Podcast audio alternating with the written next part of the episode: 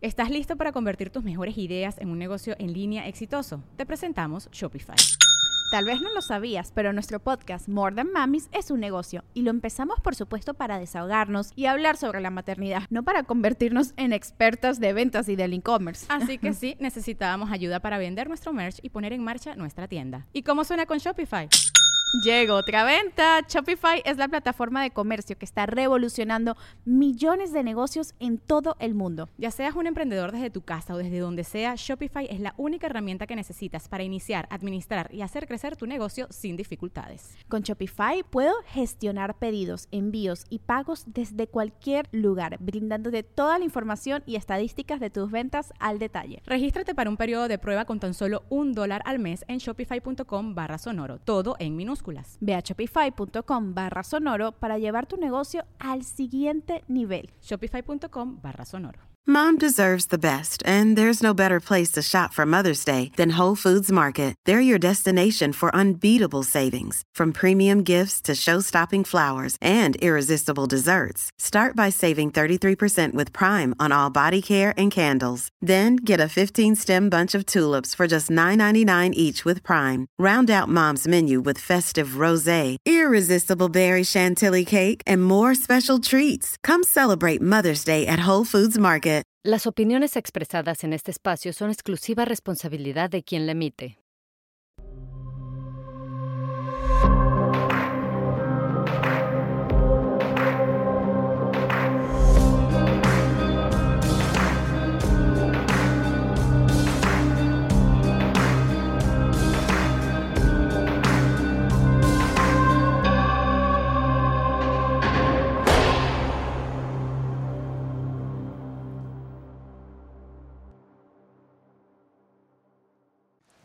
Hola, hola. Gracias por quedarte y seguir escuchando este capítulo que acabamos de escuchar de mm, este feminicida, este hombre que yo diría que empezó con esta mal llamada moda de estos famosos monstruos. Y por eso para mí es importante recibir a Alessandra aquí hoy. Eh, para quienes no sepan, que seguramente todos saben, pero Alessandra es una gran activista, una mujer que alza la voz todo el tiempo por las víctimas de este país. Y por eso para mí es importante eh, que estés con nosotros hoy. Gracias por acompañarnos. ¿no? Feliz. Eh, a ver, quiero, quiero empezar por, por un lado. El coqueto, a ver si opinas lo mismo. El coqueto es ese como caso que empezó a viralizarse por primera vez de un feminicida que mataba a mujeres, eh, abusaba sexualmente de ellas y las mataba. Y fue como el primer caso que se hizo viral post Juárez y todas las famosas muertes de Juárez.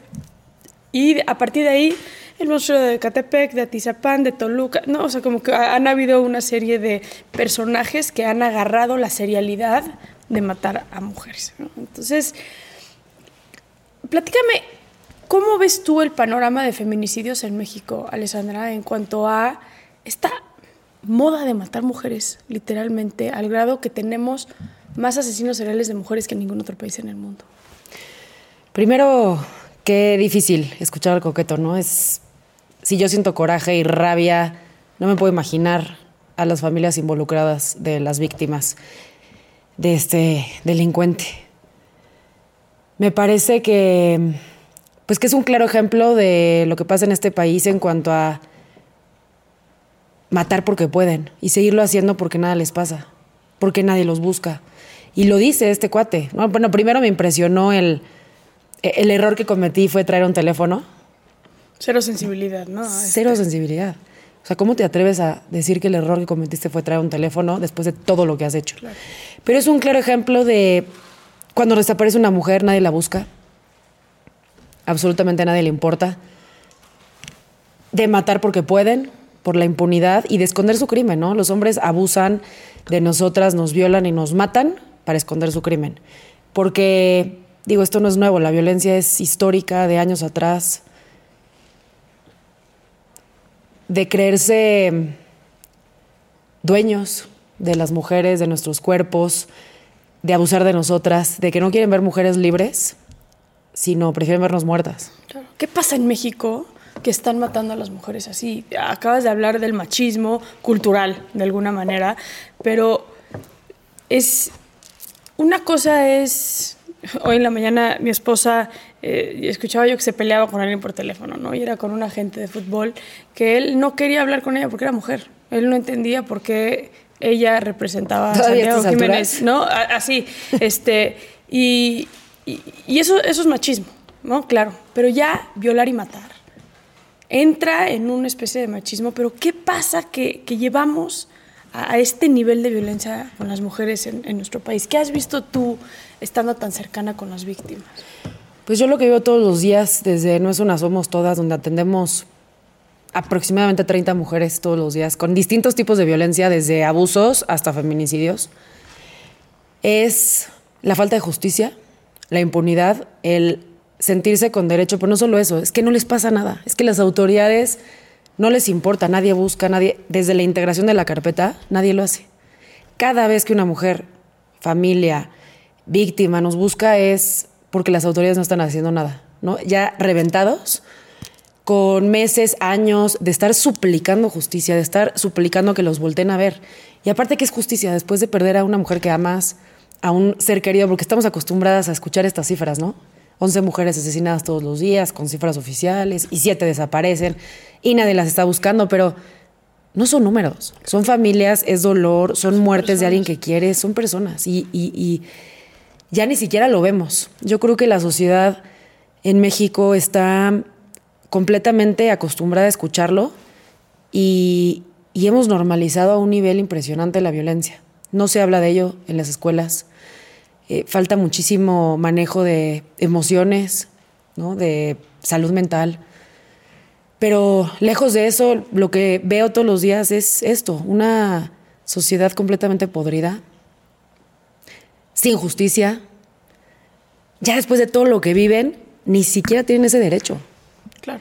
Eh, que, que, esto es bien importante lo que estás diciendo, porque ayer justo entrevistábamos a Julia Borbolla, que hablaba sobre la violencia en la infancia.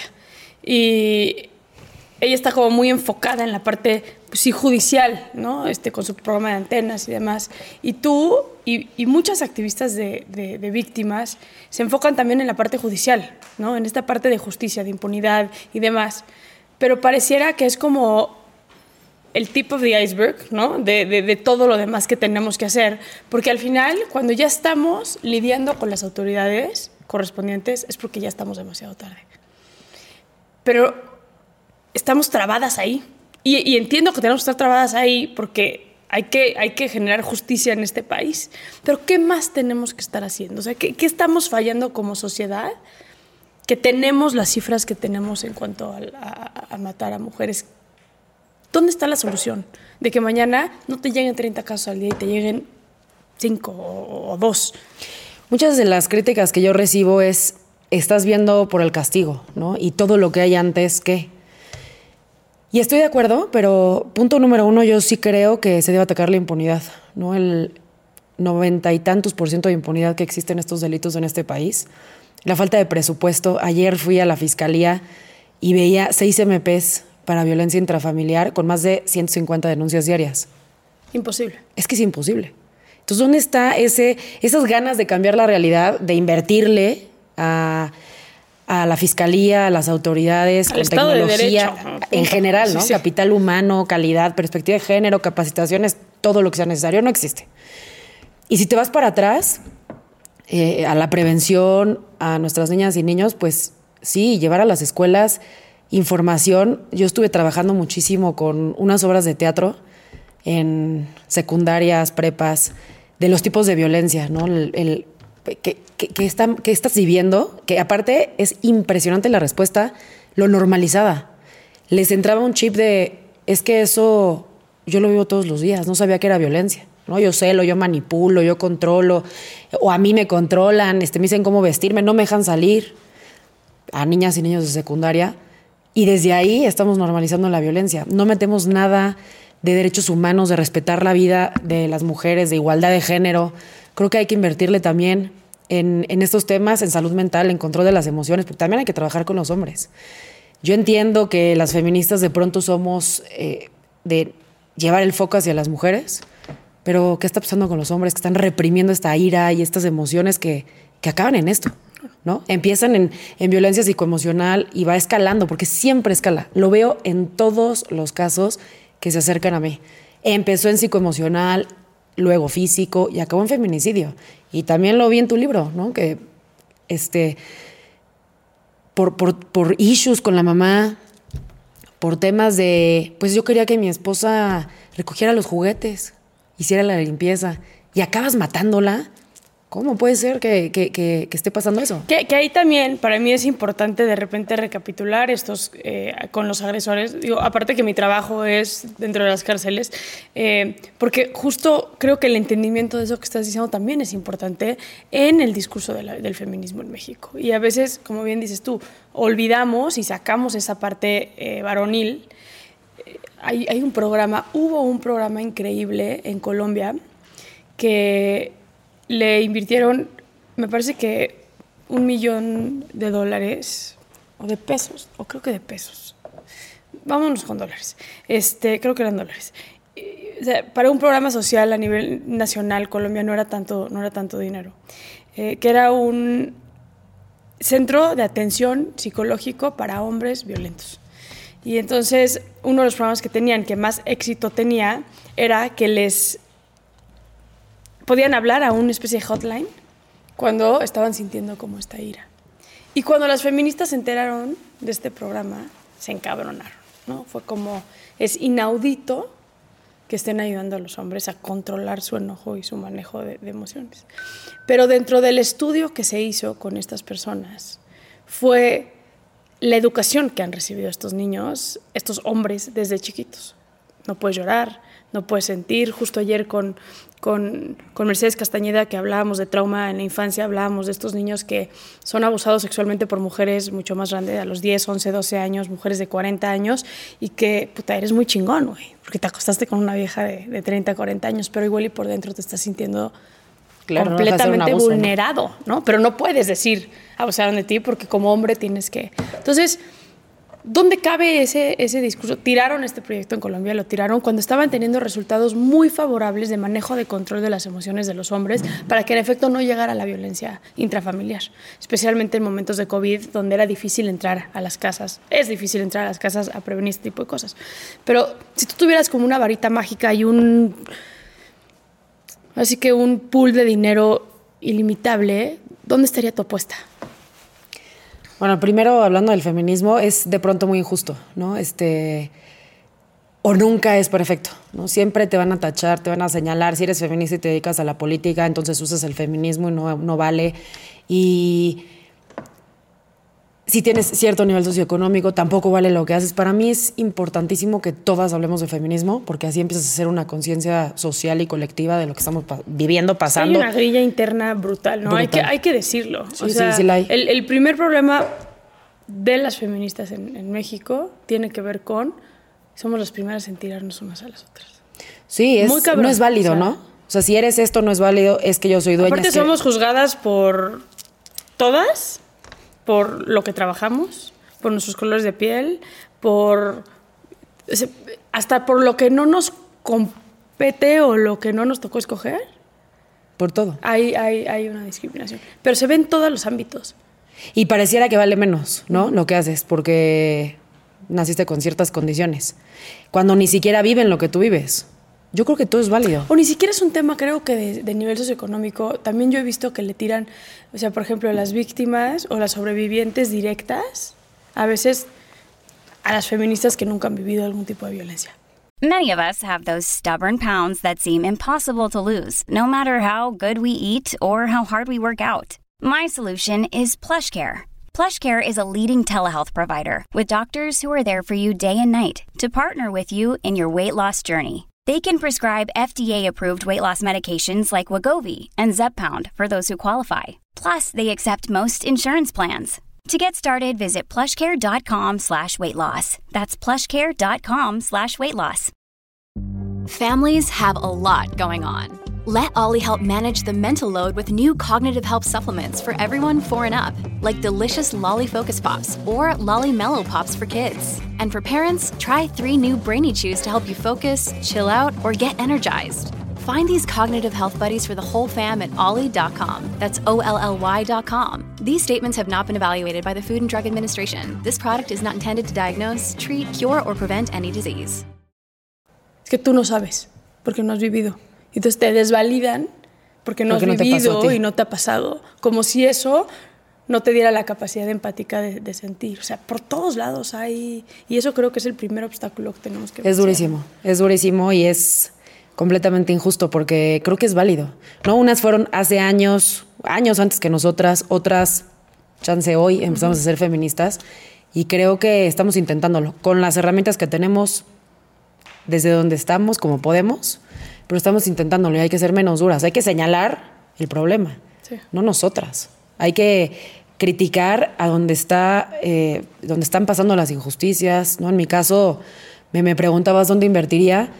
Yo sí le metería todos los recursos a las fiscalías y a las autoridades. Al Estado de Derecho. Completamente. ¿Y en qué específicamente? Porque si se desaparece una mujer y todo el sistema la busca, ¿no? Cientos de policías, búsquenla. Una hermana desaparecida, búsquenla. Te vale madre dónde esté o las dudas que te, que, que te nazcan, ¿no? Porque aparte como sociedad civil revictimizamos a las mujeres y luego las autoridades. Seguro se fue con el novio y seguro porque iba vestida así, seguro salió de noche, que es durísimo también, ¿no? Pero no importa, desapareció una mujer, búscala, porque va a tener un final fatal. Lo vimos con el coqueto. Desaparecían las mujeres, las violaba, las mataba para esconder su crimen. Él lo mismo lo dijo una y otra vez. Lo hice porque podía. Y estuvo Lo años hice- operando. Años. Bueno, ¿Qué ¿qué, dices del pasado? monstruo de Tizapán? No, Es, la, es, es una locura. es el ejemplo Es- perfecto. Ese güey creo que fueron 18 años que estuvo matando mujeres, ¿no? Si, lo si la primera desaparecida lo hubieran buscado, no hubiera seguido matando a más de, no me acuerdo cuántas, cuar- 40 mujeres, no sé cuántas. Más, creo que fueron más. El, el monstruo de Catepec, que está por 11, pero él habla de 80 y tantas.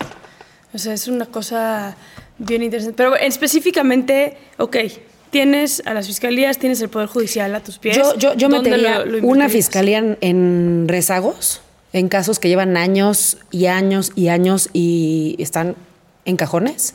O sea, sí separaría una fiscalía para todo lo que ya debió ser y no ha pasado nada.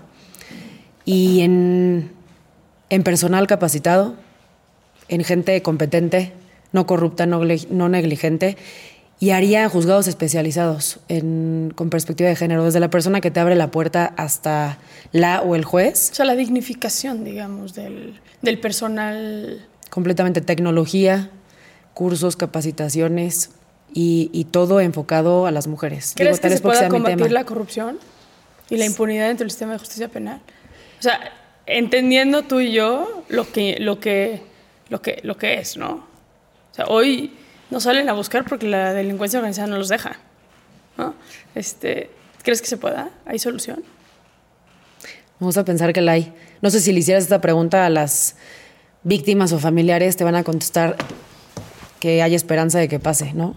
¿Qué, qué, qué esperanza? Que, que pudiera pasar algo bueno, pero, pero creo que sí, creo que se necesita interés, número uno, ¿no? Interés en lo que nos está pasando. Porque no veo gobiernos que les importe. Prefieren poner vallas, prefieren eh, reprimir, perseguir a quien piensa diferente, periodistas, activistas, feministas, todo lo incómodo lo atacan. En vez de una unión real, ¿no? Lo que vivimos es real, lo vivimos todos los días y yo personalmente, Saskia, no conozco una sola mujer que no haya sido violentada en algún momento de su vida. Cualquier tipo de violencia. ¿no? O sea, desde que te acosen en la calle hasta... Yo no, lo, yo, yo no la conozco. Y quien me ha dicho, no, yo no, tal vez no ha sabido que, que ha vivido Sí, violencia. eso es muy real. Hay gente que es como, no, pero no, yo no. Y nada más volteas y ves como el marido la trata y es como... es- No ese es el nivel de machismo que hay en este Y ese es el país. nivel de conciencia que también, yo por eso siempre subo videos hablando de las violencias y tal vez mucha gente dice que por likes y por moda y no me interesa. Si logro hacer conciencia en una sola niña, mujer, a mí me hubiera encantado ver ese contenido a mis 15 o 16 años. Me hubiera ahorrado muchos tipos de violencia que sufrí, viví y normalicé hasta los 30, que entendí que nada de lo que había vivido tenía por qué haberlo vivido, ¿no? Que podía alzar la voz, que podía eh, escoger mis decisiones de vida y ser, ser quien yo decidiera, no, no lo que pensé que era. ¿Crees que la prevención, no la prevención terciaria, la prevención primaria y secundaria, eh, debe ser para que funcione igual para las mujeres y los hombres? ¿A qué te refieres? O sea, si tuvieras un millón de pesos, ¿le meterías medio millón a mujeres, a niñas y medio millón a hombres? No, por En- supuesto que no. ¿No? No. ¿Por qué no? Sí le invertiría en acciones afirmativas porque históricamente hemos estado rezagadas, en una esquina, abandonadas completamente. Tenemos cargas de trabajo mucho mayores que los hombres. Hoy por hoy seguimos ganando menos por igual trabajo que un hombre. Creo que muchas veces también llegan y me dicen, pero es que ¿por qué luchan? Si tienen todos los derechos, ahí están, ¿no? Y ves el papel y dices, sí, claro, tengo derecho a la educación. Pero en México estudiar para muchas mujeres es un privilegio. Y eso si llegas con bien a la escuela. Y cuando llegas a la escuela van a, a muy probablemente acosarte profesores misóginos y machistas. Van a restar valor a tus capacidades y nadie va a hacer nada. Todos son cómplices. Y tenemos derecho al trabajo, pero seguimos ganando menos. Eso si, no- si llegamos a puestos directivos, porque eres joven, eres mujer, vas a ser mamá, tus hijos te van a quitar tiempo. O los señalamientos, ¿no? Eres novia de alguien, te acuestas con tal para estar ahí. ¿Pero no sientes que seguimos combatiendo el machismo desde la mujer? Yo sí creo que hay que invertirle a los hombres. Yo sí creo que esto no es una lucha contra los hombres. Creo que deben entrarle. No como protagonistas. Para mí no hay hombres feministas. Pero tienen que, que empezar con sus comportamientos, con acciones, en sus entornos. Pero la inversión hay que hacerla. Pues si a mí me preguntas hoy, en que las mujeres tengan justicia.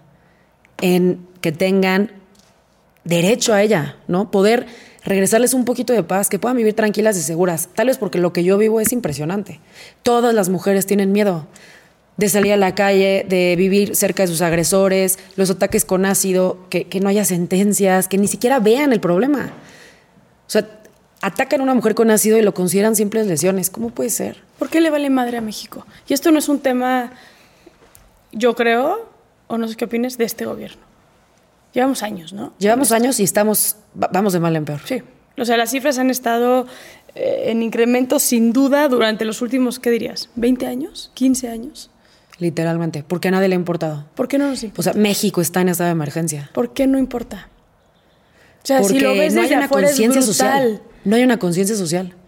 No hay una conciencia colectiva. La gente no ha entendido que lo que vimos es violencia. Prefieren voltear a ver el movimiento feminista y decir, pinches locas y violentas. No mames, ¿cómo puede ser? ¿Cómo puede ser que no ven lo que estamos viviendo? ¿Que no ven que nos da terror salir a la calle a plena luz del día? ¿Que no ven que no importa cómo vayas vestida si sales de noche? Las niñas están siendo desaparecidas para trata de personas, para asesinarlas. Yo no sé quienes critican el movimiento, quienes dicen que estamos locas, que qué violentas, pobres monumentos, pobres... Yo de verdad no entiendo si no ven la realidad o qué privilegio quieren conservar. Creo que esto es impresionante, la poca conciencia. Y yo cada vez que intento, pues explicar un poquito, ¿no? Y empecé desde mis amigas, mi casa, obviamente ser feminista también te enfrentas a, vas a perder muchas cosas, amistades, hasta familia se va a alejar de ti porque no entienden lo que haces Sí, porque pinche loca. porque pinche loca. Pero también, eh, no o sea, es en la vida personal y en los medios de comunicación. Ahí está nada más en el punto donde la violencia, tal vez al- algún güey provocó, la mujer le regresó, no sé, ¿no? Pero todo lo demás que se vive en una marcha, por ejemplo, donde hay mujeres que tú conoces perfectamente y tus seguidoras y la gente que nos escucha en la búsqueda de justicia por una hija que violaron y asesinaron, le matan a otros dos hijos. La gente no lo ve. O sea, si son sus hermanas, sus amigas, sus- las mujeres que aman, ¿qué harían? A mí me tocan a mi hija y yo pongo una bomba en Bellas Artes. O sea, yo no voy a rayar. Yo, yo hasta que me escuchen y haga lo que haga. Claro. Entonces que hasta creo que, que te está- escuchen ya es demasiado tarde, ¿no? es que ya es demasiado tarde, porque ¿quién te va a regresar a tu hija? Claro. Entonces, falta mucha conciencia. Dejar de señalar, de criticar, de decirnos locas y empezar a hacer su parte. No es una lucha contra los hombres, es una lucha por la igualdad, para que podamos ejercer nuestros derechos, para que podamos vivir en paz, para que podamos estar tranquilas. Yo lo hago para que, digo, yo, a nosotros ya no nos tocó, pero espero que nuestras hijas ya no vivan las mismas violencias. ¿no? Yo sufrí abusos a los 16 años y qué pena. Puta, es que me empedé en una, en una fiesta y fue mi culpa, qué oso, ¿no? ¿Cómo lo hice a mis papás y a mis amigas? Fue mi culpa. Yo no quiero que mi hija viva eso, yo quiero que mi hija, si vive, si llega a vivir, si no lo pude evitar, algún tipo de violencia, que se, sepa que le van a creer, que sepa que, que el señalar va a tener una consecuencia, que van a detener ese tipo y que no va a violentar a ninguna otra mujer, que eso también pasa, ¿no? Pero no sientes de repente que la lucha es un poco en vano si no, si le metemos a por lo menos la conversación de cómo se están educando a los hombres en nuestro país. Porque de repente siendo que es como todos estos esfuerzos y sin darnos cuenta, ¿no? Los niños chiquitos están siendo educados para mañana ser quien dice a huevo esta peda, la voy a violar. O sea, nos, nos, falta mucha empatía, nos falta pensamiento colectivo, como, como, como dices tú, y atender las causas desde ejes que quizá no nos vienen bien. Como es el, una amiga me decía, yo no estoy para educar a los hombres.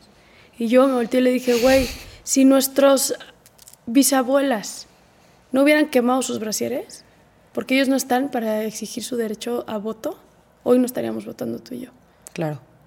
También luego falta un poco de, de, de, este, este proyecto que tenía los números que tenía en Colombia, que lo hayan tirado porque y me parece, me parece muy necesario.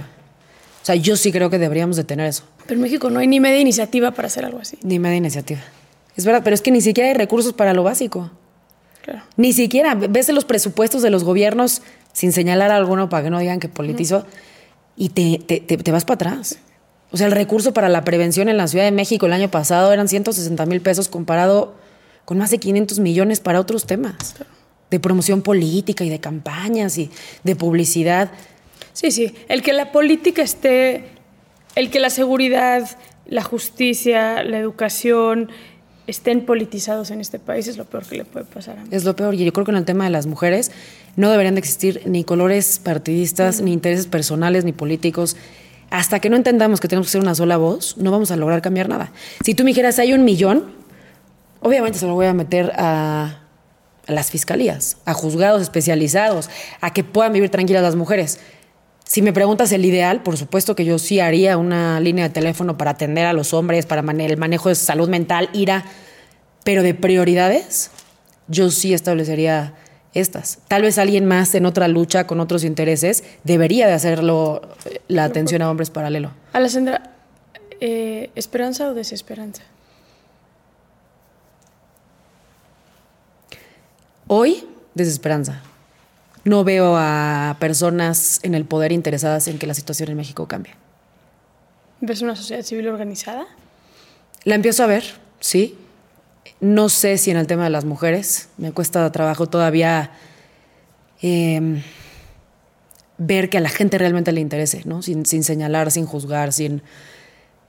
Pero definitivamente sí, sí, sí estamos, cada día somos más, las personas que nos estamos uniendo en esto. Cada día somos más las personas conscientes de lo que estamos pasando y que entienden, ¿no? Que no es una simple marcha y rayar monumentos, sino desgraciadamente, pues cada día hay más casos cerca, ¿no? Es, cada día es desesperanza. Es desesperanza. De la gente. Y, por eso hacen lo que hacen. Así es. Porque las historias están desesperanzadoras. Alessandra, gracias. Gracias a ti. Gracias. Okay, round two. Name something that's not boring. A laundry? Ooh, a book club. Computer solitaire, huh? Ah, oh, sorry, we were looking for Chumba Casino. That's right. ChumbaCasino.com has over 100 casino style games. Join today and play for free for your chance to redeem some serious prizes. ChumbaCasino.com. No purchase necessary. Full prohibited by law. 18 plus terms and conditions apply. See website for details.